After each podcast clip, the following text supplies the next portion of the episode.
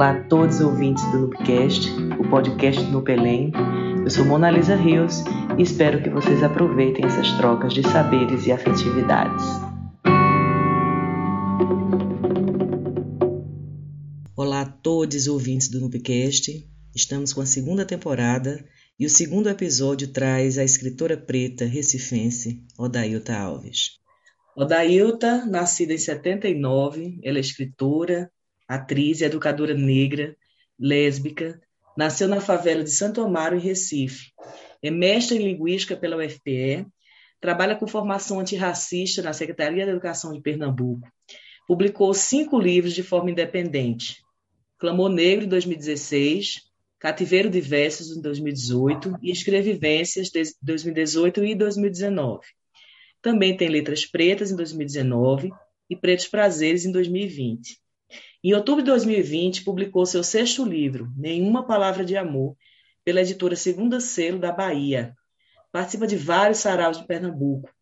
Em 2016, teve seu poema Língua premiado com o primeiro lugar do segundo concurso internacional da Casa de Espanha, do Rio de Janeiro.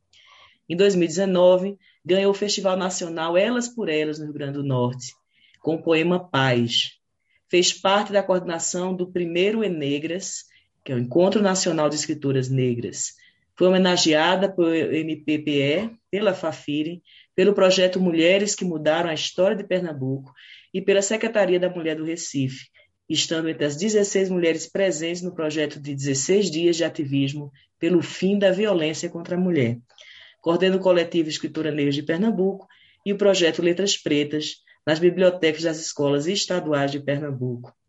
Que a gente tem um pouco de vida e obra de Odailta, essa pessoa que nos é muito parceira. Então, somos muito gratas aqui pela tua presença, Odailta, em compartilhar com a gente da tua caminhada como escritora, artista, do ponto de vista mais amplo. Também a gente sabe que você é da performance, né?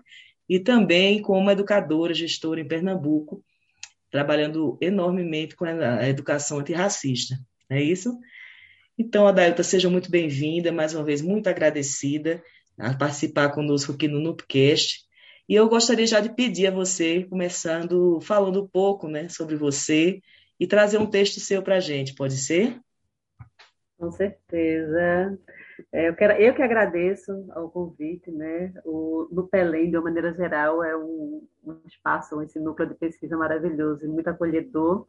E agora aí com o NUPECast também, é, projetando né, as nossas escritas, as nossas escrevivências. Então, extremamente grata por estar nesse, nesse projeto aí, podendo dialogar, né? E você já falou muito bem de mim, Mona Lisa, né? É assim, eu sou essa, sou essa, essa escritora que vem aí há alguns anos entrando nessa disputa narrativa para dizer que as minhas vivências, que são minhas e que são de tantas pessoas com uma história de vida parecida né, com, com, a, com a minha, é, cabe, né? Nossas narrativas cabem num poema, num conto, num romance, e que nós estamos já há muito tempo escrevendo e que precisamos projetar essas escritas, né? Então, é, e aí eu uso a, a arte escrita corporal, teatro,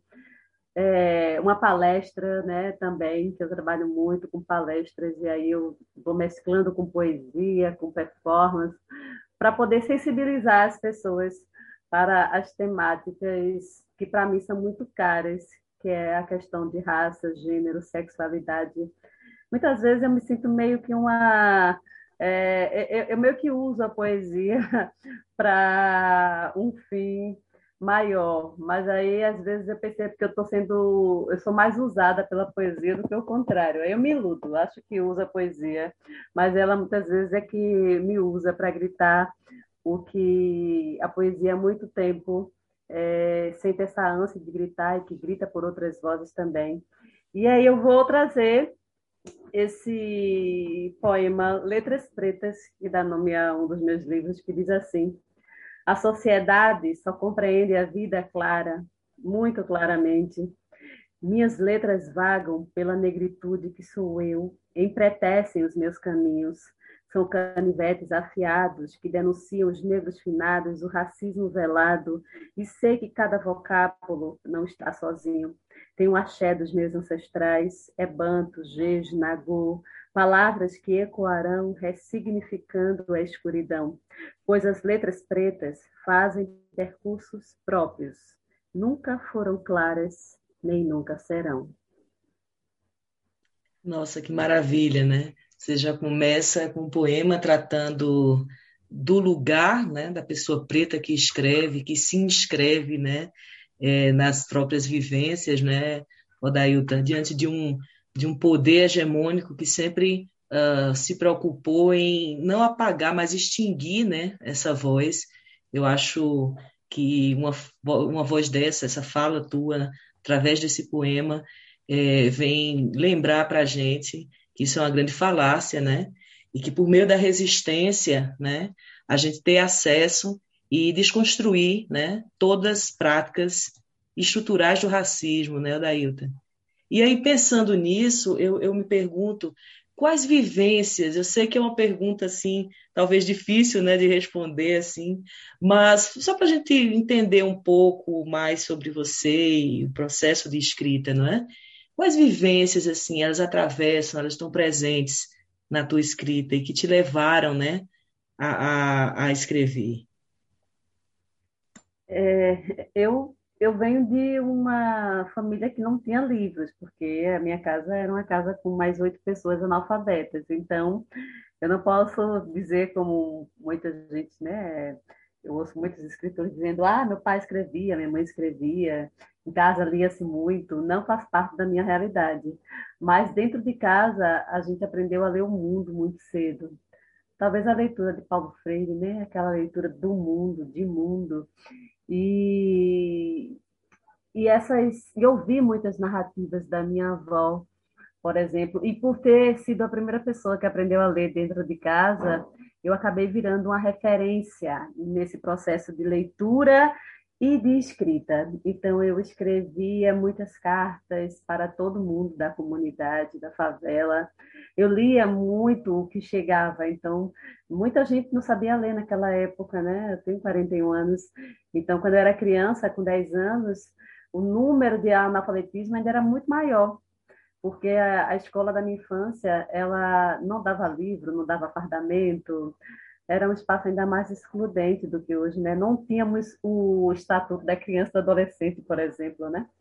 E é, essa, é, o que me levou a escrever, eu acho que diante desse processo da descoberta da escrita e da leitura, a minha avó foi uma grande incentivadora, porque ela dizia que eu era muito inteligente, porque eu tinha aprendido a, a ler numa família que ninguém sabia e que parecia quase algo hereditário, né? Então eu quebrei com esse discurso racista que dizia que a minha família era feita de pessoas incapazes. Na verdade, é, a minha família era feita de pessoas violentadas por essa sociedade racista que excluía, que não dava oportunidades. E aí depois das cartas, eu também, junto com as cartas, eu virei meio que uma ratinha de biblioteca, né? Eu lia muito, lia muito escrevia tudo que eu achava bonito tive vários cadernos de poesia que eu escrevia tudo que eu achava bonito. Até que eu, eu transbordei, né? Aquela coisa, eu fui mexendo de leitura, mexendo de leitura, e comecei a transbordar por meio da escrita, sabe? Aquela coisa é, precisava sair. E eu comecei a escrever também, escrever aqueles poemas básicos da Ruedeira, da Paixão, né, que estava apaixonada e amores platônicos, aí começava a escrever uma poesia ali, uma poesia aqui. E até então, o meu processo de identidade negra era um processo de identidade negra apagada, porque a militância, em sua maioria das vezes, ela não entra na favela. Então, é, eu não tinha acesso a esse discurso de negritude, esse discurso que hoje eu, eu tenho acesso, mas lá dentro eu não tinha, eu não entendia direito é, nem que era negra, né? É, compreendia muitas vezes que eu também não era branca, mas é, alisava o cabelo, dentro da minha família de muita gente de pele retinta, eu era a negra com a pele mais clara, então acabava não sendo a negra, né? Era como se fosse a mais clara. E aí, quando eu comecei a me apropriar também da, da minha identidade preta, né? E aí tem muita coisa ligada ao meu processo acadêmico, porque eu comecei, eu entrei na academia, né? É, fui fazer letras é, e depois é, fui fazer uma especialização e fui conheci a influência africana na língua portuguesa na aula de história da língua. E isso me encantou pensar que essa língua portuguesa tinha influência africana. Isso para mim era algo bem inusitado. E comecei a pesquisar isto aí. Foi o meu projeto de mestrado que eu entrei na UFPE com essa temática, né? É, e a partir daí eu comecei a buscar discussões em torno da questão de negritude. É, não foi algo fácil, né? É, é foi, eu fui começando a ler escritores e escritoras negros e negras. A partir daí, fortalecer a minha identidade e usar aquela poesia que transbordava em mim para falar de, do amor, da tristeza, da solidão. Eu fui começar a trazer as minhas experiências, que eu percebi que a vida inteira eu sofri racismo, a minha família sofreu racismo, mas eu não percebia. E aí eu comecei a trazer isso a partir dos textos. Primeiro veio o reconhecimento, veio a poesia de uma maneira, né, essa, essa poesia mais mais, não sei, mais bem subjetiva, né, bem contemplativa. Depois veio o reconhecimento enquanto a mulher negra, uma apropriação do discurso é, de maneira mais fortalecida da negritude, para depois eu inserir é, esse meu local de mulher negra de fato na minha escrita. Foi mais ou menos por aí o, o, o processo, né? É, eu acho assim impressionante, Odailta, toda vez que a gente ouve, né, uma mulher negra falar, é, também uma mulher negra que escreve, essa coisa do, do, do apagamento mesmo. Primeiro, de não se ter narrativas com as quais você se identificasse, reconhecesse na escola, por exemplo, né? E também esse apagamento ao ponto da gente perceber, imaginar que não existe ou não se existe enquanto é, é, pessoa negra e dentro do, mais ainda, dentro de uma sociedade racista que diz que eu acredito que a pessoa branca que inventou o racismo, né, e que diz que não há, né, por conta dessas narrativas é, é, oficiais que, que, que permeiam toda a sociedade, todos os seus espaços, né, é, do apagamento mesmo dessa existência, não é? E daí, Adailta, eu percebo quanto que é importante as narrativas escritas por pessoas pretas, pessoas indígenas, pessoas que são marcadas por opressões, né, do, do, de relações de poder, né, na sociedade, Adailta. E aí o que a gente percebe é que você, você mesma já, já colocou na sua fala anterior, mas você não se expressa, por exemplo, só em poemas, né? Você se expressa também nos microcontos, você se expressa também na escrita acadêmica, você também se expressa no corpo como atriz, performer, né? Também uhum. você tem, eh, como você nos coloca, essa expressão em palestras como gestora da educação né, no Estado. E aí eu me pergunto, é, como é que você poderia, o que é que você poderia nos dizer, né, sobre essas pluralidades de escrita, né, e a importância delas, né, para dentro dessa sociedade tão racista e tão excludente? É isso, Mona Lisa. É, só dialogando um pouquinho com a, a tua fala anterior, eu, eu gostaria muito que a escola tivesse me apresentado escritoras negras, escritores negros. A minha, meu processo de escrita teria brotado muito antes, né? É uma violência muito grande que a gente sofre, não ter essas referências nesse espaço escolar, porque muitas vezes a casa não nos traz, mas a escola deveria ter a obrigação de trazer, e não traz também. E quanto a essa a essa pluralidade né, de escrita, de atuação. De atuação, eu acho algo bem cansativo, na verdade. Eu queria só escrever cá para nós. Né? Mas como a gente não consegue viver só da arte, por exemplo, eu queria só escrever, só atuar enquanto atriz, me dedicar à pintura, que eu gosto de pintar também, e não tenho tempo para me aprimorar, sabe? Eu gosto muito de arte, sempre gostei de arte quando eu era criança, a gente não tinha, não tinha boneca, eu, eu fazia bonecas é, cortando papel com a mão e era, era uma facilidade, eu tenho facilidade manual muito grande também. E, é, mas aí não dá, não dá para viver da arte, né? Então, aí a gente tem que pagar as contas. O cartão de crédito Amor não pega no supermercado e a gente vai é, buscando os espaços, né? Eu comecei em escola particular, depois, é, felizmente, passei dos concursos públicos. Hoje eu sou gestora na rede municipal do Recife e também trabalho na Secretaria de Educação do Estado, né? Com educação antirracista para mim é muito importante também estar atuando nesses espaços, tanto na escola municipal, que eu estou dentro de uma comunidade, na comunidade é, da Guabiraba, uma comunidade bem vulnerabilizada. Então, eu gosto muito de trabalhar em comunidades, porque é o meu local de existência, de vivência, de nascença mesmo, sabe? E, e estar na Secretaria da Educação, trabalhando com educação antirracista, para mim também também é, é, muito bacana, porque eu, estou dialogando com é, profissionais do Estado inteiro, né? Então, estou trabalhando com o projeto Letras Pretas, com coordenadores de biblioteca, sensibilizando para trabalhar literatura negra, mas eu estou trabalhando com o projeto Sankofa, que é dialogando com os estudantes das escolas públicas, com o projeto Ecopapo, é, dando curso para os profissionais da educação. Então, a gente está sempre se movimentando para efetivar a Lei 10.639, 11.645, né, para cumprir o que de fato deveria ser feito, né? E que muitas vezes não, não é executado. E eu gosto também muito da escrita acadêmica, sabe? Apesar que é, eu estou no processo de reescrever, de, de voltar a escrever academicamente, mas aí é como se a literatura ficcional, né, a, a, literatura, quando eu vejo, eu estou misturando a escrita acadêmica com a escrita muito poética e tal. E eu também, eu não sei se necessariamente não pode se misturar, mas eu fico me policiando para não estar tá metaforizando tanto no texto acadêmico.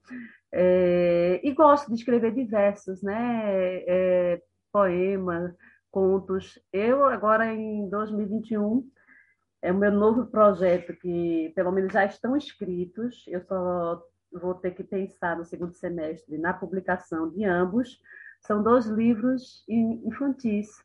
Eu digo até que uma é infância juvenil e o outro é mais infantil, mas que eu gostei muito de ter escrito. Logo no começo do ano eu escrevi esses dois, dois livros, literatura infantil, é, que também eu gosto muito, trabalhei muito com criança na minha vida inteira. Eu tenho dois filhos que agora estão com 10 anos, e eu acho que eu devo até a eles uma escrita e aí eles às vezes querem pegar o meu livro, aí vai pegar os pretos prazeres. Eu digo, epa, me dê aqui que não é para você não. Aí eu deixo ler um, uma outra coisa, mas eu vou fazer uma literatura para poder dedicar aos dois, assim, e eles poderem ler ainda enquanto criança. Então, eu gosto de escrever, eu gosto de escrever tudo, eu gosto de escrever. É... eu me, me, sinto bem escrevendo, às vezes sendo desafiada a escrever. Isso me, o desafio me inspira muito também, sabe? E é isso, é, somos múltiplas, né? Acho que é Galdino, Daniela Galdino, que tem essa, essa perspectiva também da múltipla, né? E aí a gente vai, vai construindo e se realizando por meio dessas letras diversas. Entretanto, na minha perspectiva, é, são sempre pretas. Então, eu estou aí na literatura infantil agora, infanto-juvenil, mas com certeza é uma literatura negra. Nossa, que maravilha. Você citou a, a poeta baiana, né, Daniela Galdino, e eu me lembro, o primeiro livro dela, Inúmera, né, que, que, que é o nome de um poema que está nesse livro, e que ela vai por essa, por essa perspectiva, não é? E aí, Adair, você falando, para mim é uma surpresa, né? Que maravilha ouvir que você está agora se caminhando também para a literatura infantil e infanto-juvenil, né?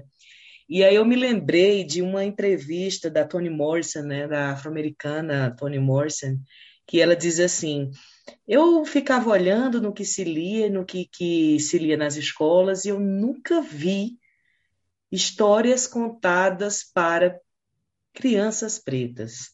Aí eu resolvi fazer uma, uma história falando do lugar de uma menina preta, como ela se considerava. Será que é aquela história do Black's Beautiful, ela diz, serve tanto para a população preta? E aí ela escreveu O Olho Mais Azul, né? Olha que coisa uhum. interessante, tipo, eu vou escrever o que eu gostaria de ler, que os meus, as minhas lessem, né? Essa fala dela. E, e eu uhum. lembrei muito com isso que você falou agora, né? Desses. Eu, não, eu acho que é mais do que uma necessidade, né, Odailton? Assim, é, é mais uma forma, como é que eu posso dizer? De que essa voz ela, ela se perpetue também uma luta né, diária para as autorrepresentações, né? Diante de, de, de um modelo tão monofocado, eurocêntrico e branco, não é isso? E as crianças são muito carentes, né, de disto, né, de, de, de, de se verem representadas nesses, nesses livros e com produções pretas, porque eu observo muito livro de literatura infantil, infanto-juvenil, até trazendo lá a, a, temática negra e tal, mas aí quando a gente vai em busca das autorias, são na maioria das vezes pessoas brancas falando sobre é, é, trazendo os contos africanos, criando histórias com personagens negros e tal, porque também falar sobre negritude dá muito dinheiro, né? Tem aí é, investimento em torno da, da efetivação da Lei 10.639. Antes não era, não, não, não era interessante, mas aí quando, se, quando a população negra luta para a efetivação de uma lei, para políticas públicas em torno desta, da, da efetivação dessa lei e tal, aí vem um grupo hegemônico e arruma estratégias de continuar ganhando, vamos falar, já que negro é moda, vamos falar do negro. Né? E muitas vezes os escritores e as escritoras, negros e negras, continuam aí com a maior dificuldade para o processo de publicação. Né? Tem muito disso, infelizmente. Exatamente. Você falou agora, daí, te fez me lembrar do quanto que o racismo é um pilar do capitalismo, né? Tanto, tanto que agora, olha, deixa eu te contar uma coisa que eu ouvi ontem de uma amiga minha, uma mulher preta, só que ela não é uma preta retinta, e aí se, é, se tem uma dificuldade muito grande no Brasil, né, desse reconhecimento, e veja bem, ela conversando com um homem branco, e o cara dizendo para ela, não, você não é uma mulher negra.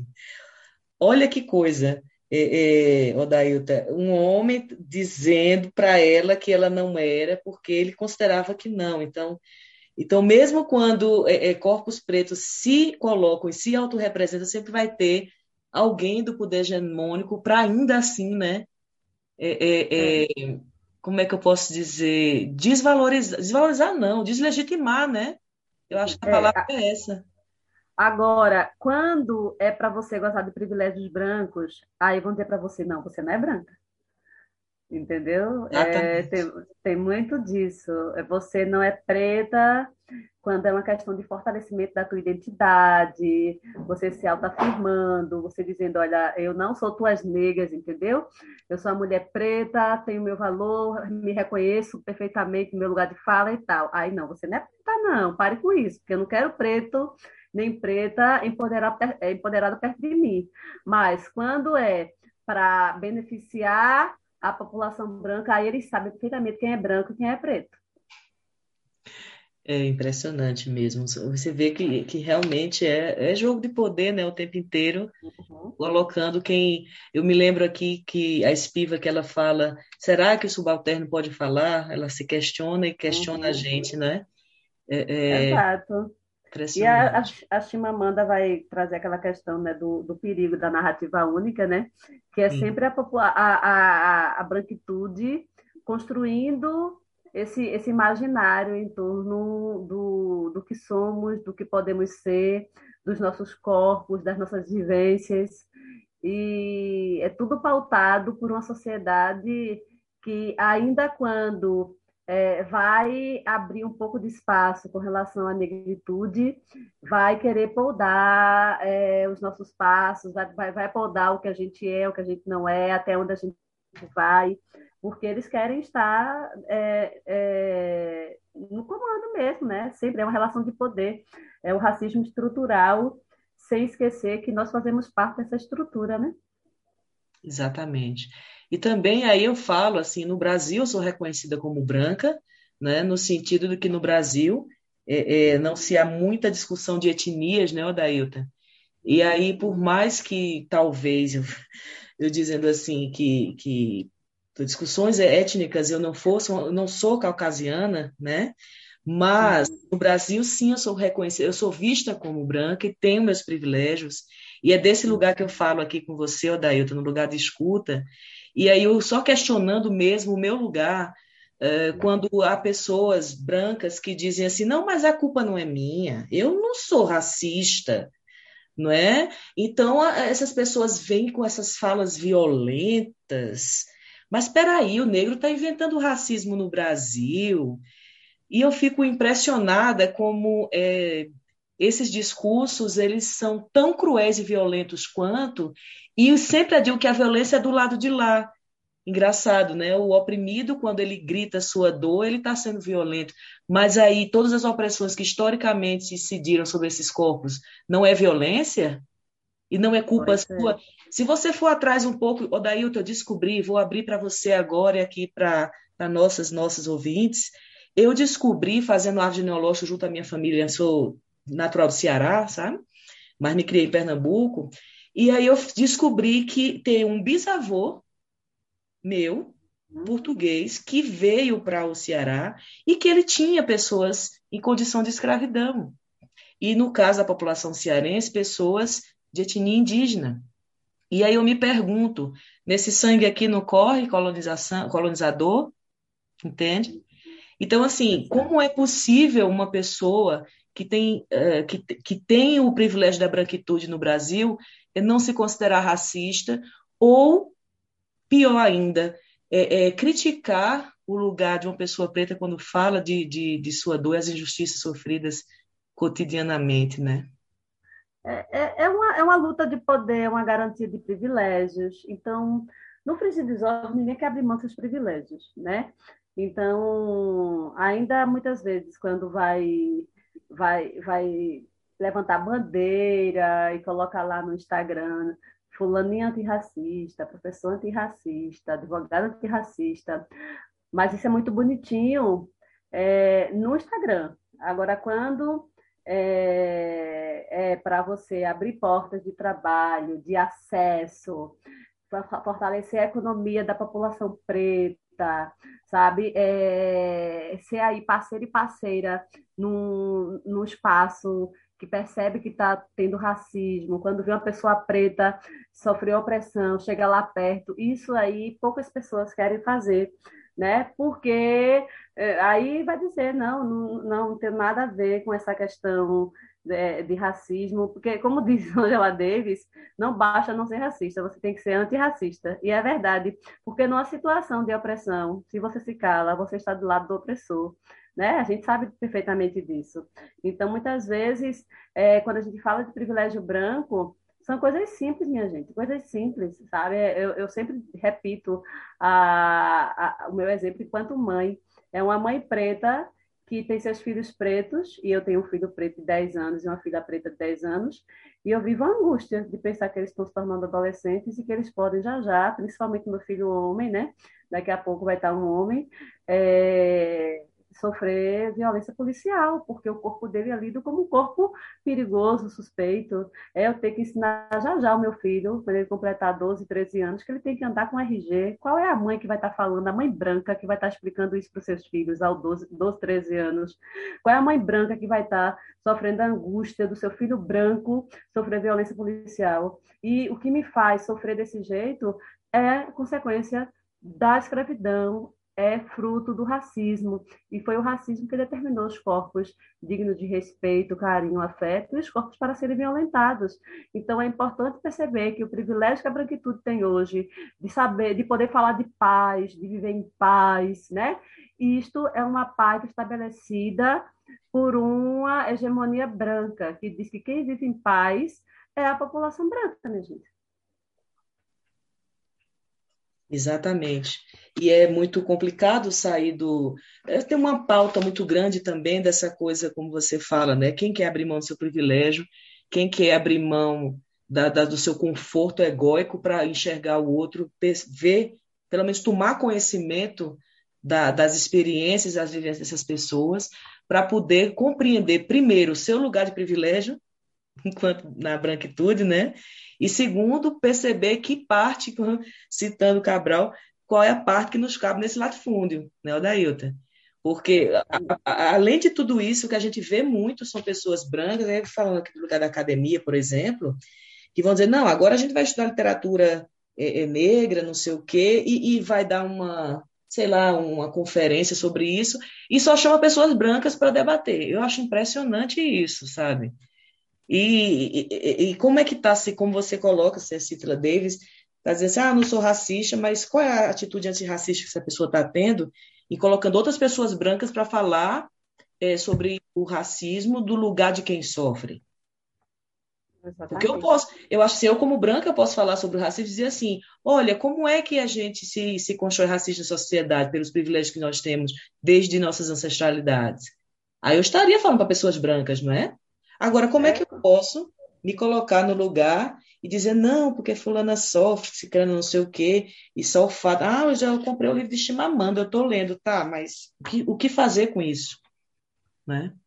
É, e você, quando você muitas vezes vai ver quem entra até para fazer os mestrados, doutorados, é, estudando literatura negra, muitas vezes são estudantes brancos, é, que vão se tornar referências, como tem uma branca aí que é referência, Lima Barreto. Então, é, é, é, muito é muito complicado, sabe? É muito muito violento.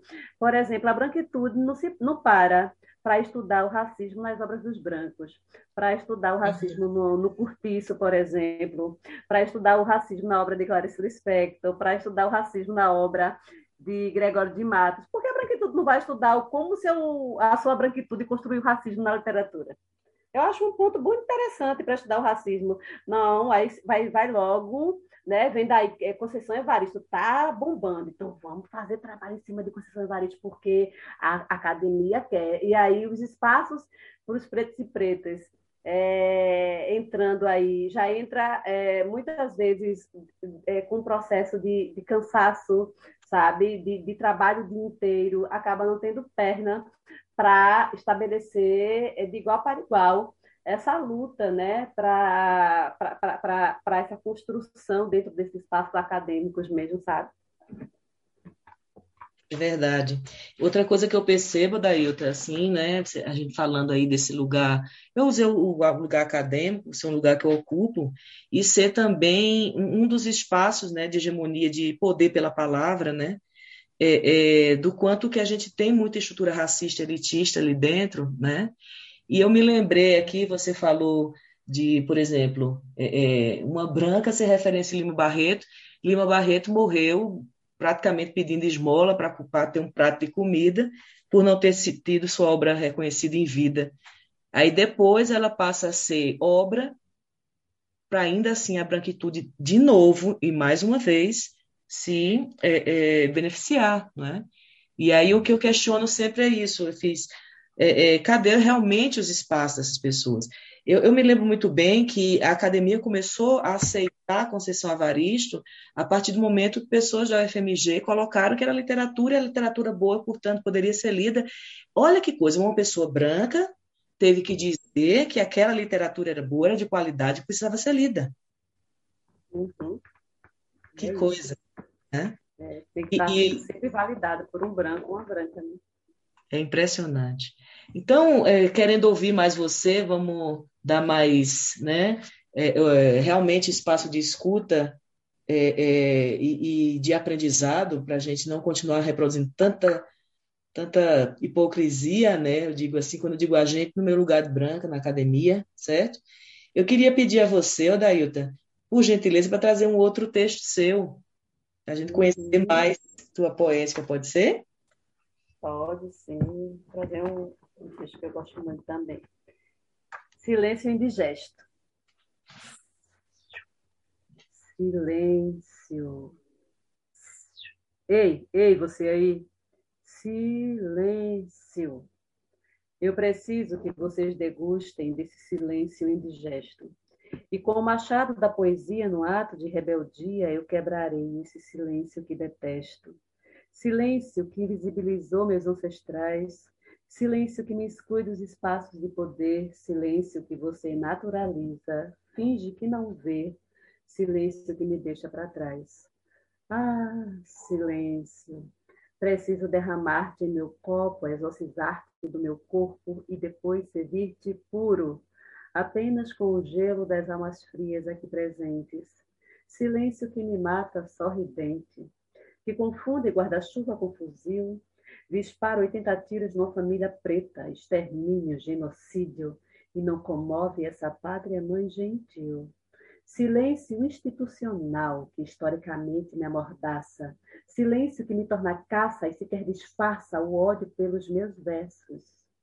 Precisamos queimar o silêncio em praça pública e nesse fogo bem alto jogar os racistas. Aproveita jogos machistas, machões, fascistas, oportunistas. Queimar o silêncio é perguntar o que fora feito das crianças paridas de ventres livres de mães escravizadas. Queimar o silêncio é questionar quem a lei do sexagenário serviu, jogando às ruas nossas pretas idosas doentes, debilitadas. Queimar o silêncio é denunciar e combater o genocídio da juventude negra. Queimar o silêncio é ocupar as universidades, não como exceção, mas como regra. Queimarei esse silêncio branco, queimarei esse silêncio macho, queimarei esse silêncio hétero, queimarei esse silêncio cristão, queimarei esse silêncio que, sem minha permissão, abre minhas pernas e me fode todo dia. Queimarei, queimarei esse silêncio com o fogo da poesia. Fogo. Nossa, que coisa o fogo da transformação é. também, né, Odailton? Exato. Uhum. Queimar o silêncio com o poder da poesia, né? Coisa uhum. maravilhosa. E, e, eu vejo, assim, Odailton, te acompanhando nas redes, assim, é, ano passado você promoveu lives poderosíssimas, importantíssimas, né? É, é, letras pretas no teu projeto e tal. E o quanto que, vendo essas lives, eu fui, né, no meu processo de de educação, porque a gente é sempre deseducado em toda a nossa, nossa trajetória escolar, né? Eu digo deseducado porque a gente aprende a narrativa sempre do, do, do vencedor, né? Digamos assim, como se diz. E numa dessas, é, uma coisa que me marcou muito foi uma fala de Miriam Alves, né? Com você, não vou me lembrar aqui o mês, mas foi em junho, julho, e Miriam contestava o fato de uma pessoa lá dos Estados Unidos, um homem branco, um professor lá, não sei de que universidade, de dizer: não, vem aqui que a gente quer dar visibilidade a, a, a você, sua escrita. Você lembra dessa live, Dailton? Lembro, lembro. Da resposta, da vez, vem cá, você me conheceu como, aonde, né? E isso é. me incomoda bastante também, Adailton, nesse sentido da, da, eu diria, de uma grande arrogância, né? De sempre uhum. assim, não, é, esse espaço aqui eu estou dando voz, né? Essa é. escritora referência preta que é, é, é, a gente precisa ouvir e tal. Mas vai dar voz como assim dar a voz? Não fui eu que peguei sua mão e fiz o poema por você, né? Exato. Eu li você primeiro. Uhum. E a gente e a gente tem voz e voz há muito tempo, né? Sim, Na verdade, é... eu já passei por uma situação dessa. Eu acho que muitas de nós né, é, passamos. Eu estava dando uma oficina de poesia é, no Pátio São Pedro e recitando poesia, aí vem uma pessoa de uma, uma gestora lá de uma, de uma cidade daqui próxima é, me convidar para dar uma formação na prefeitura e tal.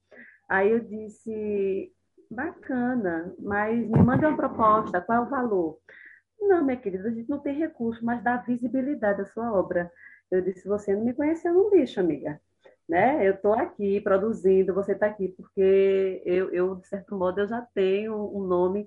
E não subestime, não, até aquelas que não têm nome, elas não precisam da visibilidade de vocês, não. Precisa é do dinheiro, porque a gente tem que se sustentar. esse negócio de vir com história de. E é, eu faço muito trabalho gratuitamente, mas minimamente as pessoas têm que ser minhas parceiras e eu saber que são parceiras de verdade, parceiros de verdade, porque é, comprometidos com a temática, não aquelas pessoas que querem nos usar. Tem muita gente com essa perspectiva, sabe, de, de querer usar para dizer que você, para dizer que não é racista, para dizer que a, a, aquela instituição está preocupada e comprometida, mas não, não, não, não destina nenhum recurso para a temática, para a atividade. Aí a gente realmente é, perde a paciência, né? E faz como o Miriam fez também, que às vezes as pessoas precisam ouvir mesmo, né? Para ver se toma um pouquinho, um pouquinho, um pouquinho de vergonha. É verdade, é verdade. Eu sou muito agradecida, né? A, a, você vem em parceria com a gente desde o ano passado, né? E, e, estamos, somos um núcleo de pesquisa iniciando, né? A gente vai fazer um ano ainda na universidade. E a proposta são os diálogos e tudo, a construção dessas redes, né? Que a gente está começando a estabelecer. É por isso que eu inicio falando que eu sou muito grata, é, num lugar assim, não é falácia, mas é um lugar mesmo de. Eu cansei de ouvir narrativas sempre eurocêntricas, cansei. Porque quando eu olho para o meu lado, eu não vejo o galeguinho do olho azul, sabe, Odailta? Eu não sou galeguinha do olho azul. E agora, tendo esse espanto que eu tive em saber que na história da minha família teve uma, uma criatura dessa, me deixa é, é, também envergonhada e entender que é algo de fato estrutural, né? E essa desvalorização da, da, da, da pessoa é, é, artista, né, com, com, uma amplitude maior, e, e, quando se é uma artista preta, é, é, eu acho assim tão violento quanto, sabe, Dailton? Como se fosse assim, não, eu não chamaria sei lá, essa branca tal que estuda Lima Barreto para uma palestra sem um real, para dar visibilidade à obra dela. Não sei se eu chamaria. Eu digo eu, assim, um eu né, maior, assim, não eu Mona Lisa, digamos assim. Ah, o que eu estou querendo questionar é que já chega dessa coisa realmente, sem hipocrisia alguma, você está em parceria com a gente, por exemplo, mas de achar que a artista tem que trabalhar de graça pelo amor. Você falou uma coisa fantástica agora para mim. Nunca tinha ouvido. É, o cartão de crédito amor não compra, não faz o meu, não paga o meu supermercado, né? Não paga a minha gasolina. E, e realmente até nisso, né, Odailta, tem que tem que fazer, tem que ter uma luta até para mostrar é, é, essas violências cotidianas que uh, são sutis, né? Eu digo sutil para quem faz, quem, quem, quem quem aciona a violência, não para quem recebe, né? Não há nada de sutil nisso, né, Adailton? Uhum. É verdade. Para quem recebe o tempo inteiro, se a gente não tiver cuidado, é adoecedor, sabe? Porque é o tempo inteiro a gente tem que estar lidando com determinadas violências que, e ter que ter muito cuidado, porque tem aquilo, quando você perde a paciência e, e dar um, uma resposta, às vezes, não tão educada, porque às vezes para tudo tem limite, aí, aí sim, as pessoas vão ver a tua reação e você é a, a preta raivosa, como gosto muito de colocar as mulheres pretas, né? Então, e isso adoece também a gente, porque a gente está pedindo socorro o tempo inteiro, está dizendo, olha, tá, tá difícil, tá difícil, a sociedade não vê, porque é, é, é como se para matar precisasse do barulho de um fuzil, mas as pessoas também matam com o pé no pescoço, e é morte, né? Sim. E aí é uma morte silenciosa e e, e, e infarta, né? De um tempo para hoje eu soube de uma amiga que infartou, está na UTI. E eu estava dizendo para mim mesma, eu não, eu tenho que cuidar da minha saúde mental. Eu não vou estar tá me estressando como eu estou me estressando, é, sobrecarregada nesse momento. E, e, a gente tem que estar o tempo inteiro cuidando da saúde mental da gente, da saúde física, porque é, todo dia tomba um. E não é, não é aquela, aquele discurso bonitinho de tombar um, levanta dez Não, tomba um é aquele um que tinha seu valor, aquela uma que tinha seu valor e que morreu e que deixou a família, e que, e que deixou sonhos. E, e, cada um que tomba é, é, um, é um lamento absurdo para a gente, é um pouco da gente que vai. Então, é, é, é uma necessidade enorme de se cuidar, sabe? É verdade, é verdade. Outra coisa que eu, eu você falou, me lembrei aqui, é, até uma colega, ela estava comentando, é uma professora lá em Serra Talhada, ela também é uma mulher negra, ela trabalha bastante a literatura é, é, com personagens, né, representações de mulheres negras, e ela disse assim, engraçado que é, toda vez que uma pessoa preta ou falha, ela estava fazendo aquela leitura do BBB com a Carol Conká, né? E aquilo, assim, eu, eu não, não assisto muito, mas ouvindo, assim, pelas redes, as pessoas comentando, eu fiz engraçado o quanto que paulatinamente a Rede Globo está construindo aí, e eu estou falando o nome mesmo, né? Eu acho que a gente tem que falar, não dá para se calar diante de um negócio desse. Tem construído, porque, ao meu ver, uma, um, uma tentativa, não, uma tentativa até bem sucedida de derrubar com toda a luta de mulheres pretas nesse país. Não é? Porque pega assim, não, não é a Carol com K, é toda mulher preta. E não é à toa que puseram duas ao mesmo tempo. Puseram a Lumena e puseram a Carol com K. Uhum. As é, pessoas porque... não percebem que aquilo é uma jogada, entende? Isso me deixou muito assim preocupada e revoltada mesmo, sabe? É, e é, isso é muito cruel, porque, por exemplo, as pessoas pegam uma, uma representatividade negativa é, negra, e eu não estou nem dizendo que a representatividade de Carol Conká e de Lunema, é Lunema, né? Lunema, são negativas, porque eu não acho Assim, eu acho que somos diversas, reagimos de maneira diversa. Todo mundo tem o seu, o seu momento de mal-estar, de ser cruel, de depois se arrepender, de repensar. Cada um, eu não, eu não estou aqui para julgá-las, porque eu não sei o que elas vivenciaram e que construíram determinados comportamentos. Mas, por exemplo, é, a, a branquitude não, não admite ser comparada a por exemplo, vou pegar um, um, um assassino, um genocida, um corrupto. Então, é, é, é, por exemplo, eu não vou dizer que todo branco é corrupto, porque nós temos em Brasília uma maioria branca corrupta é, dentro da política. Mas você tem um, um, dois casos de pessoas negras que estão ali e que tem esse, esse tipo de comportamento, já vai generalizar é, é, essa situação. E aí eu, eu, tô, eu chamo novamente o, o, texto de Chimamanda, que ela faz uma comparação interessante. Ela, falando sobre o, o perigo da narrativa única, ela vai, vai mostrar que uma mulher branca é, leu um romance de África e é, foi construir o imaginário a partir daquele romance, de que todo homem é, de um país do continente africano batia na mulher e tal. Então, quando fui falar com Chimamanda, disse: Mas é um absurdo que os homens fazem é, lá com as mulheres, que eu li naquele romance. Ela disse: É, mas eu li, é, eu também acho um absurdo todo homem é, norte-americano ser serial killer, porque eu li isso no romance tal. Não, mas não é. Então, lá também não é. Então, mas se constrói, se fortalece esse imaginário com, com, relação, sobretudo, aos povos subalternizados nessa sociedade.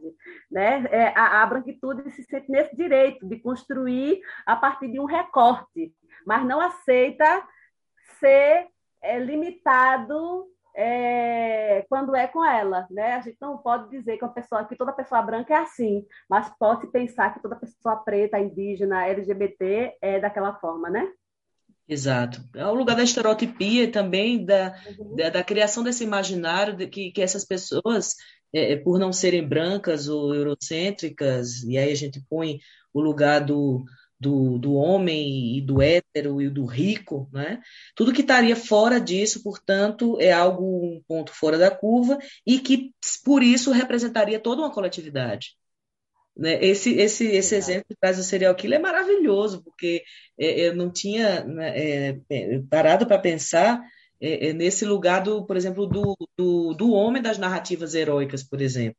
Né? Mas toda vez que uma mulher. Aí, quando eu falei, eu citei a Carol com Caia Lumina, foi nesse sentido, né? É, é, é como se para essas pessoas não, também não fosse dado o direito de errar e que, por, por, por atitude individual, se colocar toda uma coletividade.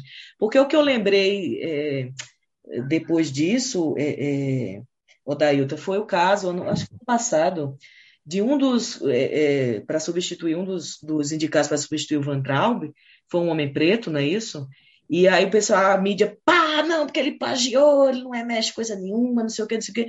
Eu fiz sim, mas antes dele já tinha tido uns dois, depois dele já teve uns três. E, e ser pessoas brancas ou uma mulher, mas que a mídia não comentou tão fortemente quanto caiu em cima é, uhum. daquele homem, né? E se a gente não achar isso é, é, uma jogada racista, realmente a gente não tem compreensão nenhuma da nossa própria realidade, não é isso? Exato, eu fiz até um card na época e, e, e, fiz essa mesma denúncia, que é um absurdo, né? Eles só vão. É uma, é uma necessidade enorme de é, é, invalidar é, o discurso da população negra, né? De nos colocar como, como mentirosos, como uma falácia dentro da luta, invalidar a nossa luta mesmo. E aí você percebe que faz, faz uma coisinha aqui mas destrói em vários outros pontos ali, né? É, um, é, uma, é uma jogada muito triste. Verdade. Nossa, cada vez mais eu percebo e espero continuar sempre em diálogo para a gente uh, discutir essas questões que precisam ser discutidas cotidian todos os dias e mais de uma vez em vários canais todos os dias, porque da mesma forma, né, que nos foi construída a, a, a, odiar e menosprezar, e também a gente pode, né? Acho que foi Nelson Mandela que disse isso. Se a gente foi ensinado a odiar, a gente também pode aprender a amar, né? É, é, conhecendo mesmo, a partir do conhecimento e, e do lugar da escuta. Eu, eu, acho isso muito importante. Não à toa te chamei para um podcast, né? Para nos colocar realmente nesse lugar de escuta. E sou mais uma vez muito grata, evidentemente. Claro que temos muito para conversar, mas o espaço é, do podcast, você sabe, é mais curto e você, bem, todas nós temos nossas obrigações e eu sou assim muito grata e você doar parte do teu tempo para conversar com a gente sobre algo que já deveríamos saber, né, Odailton? Mas por isso também sou muito grata. E para a gente ir se encaminhando para o final, eu vou te pedir mais uma vez, se você puder trazer um outro texto e falar algumas coisas é, para as nossas e nossos ouvintes, eu ficaria muito agradecida. Sim, com certeza. É, mulher de brio, sou negra, bela como a noite em pleno eclipse. O tronco pisou minhas raízes, mas resisti. Sou flores, folhas, frutos, madames, donzelas, meretrizes meus cabelos encrespam padrão. Meus seios não amamentam mais o filho do patrão.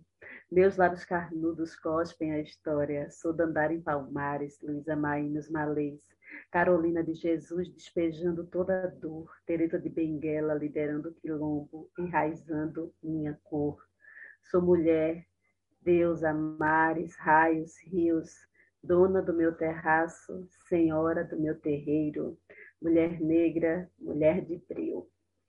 E é isso, né? É essa luta para para trazer essas as nossas narrativas, as nossas narrativas diversas, né? Nós não falamos só de dores, só de luta, apesar que aqui eu fiz vários poemas dentro dessa dessa luta mesmo e tal, mas a gente também escreve literatura erótica, né? A gente também fala de amor, a gente também fala é, de, de, várias outras formas de sentir, de viver o mundo, né? Então, é, sempre digo, é, leiam escritoras e escritores pretos e pretas, fortaleça a literatura negra.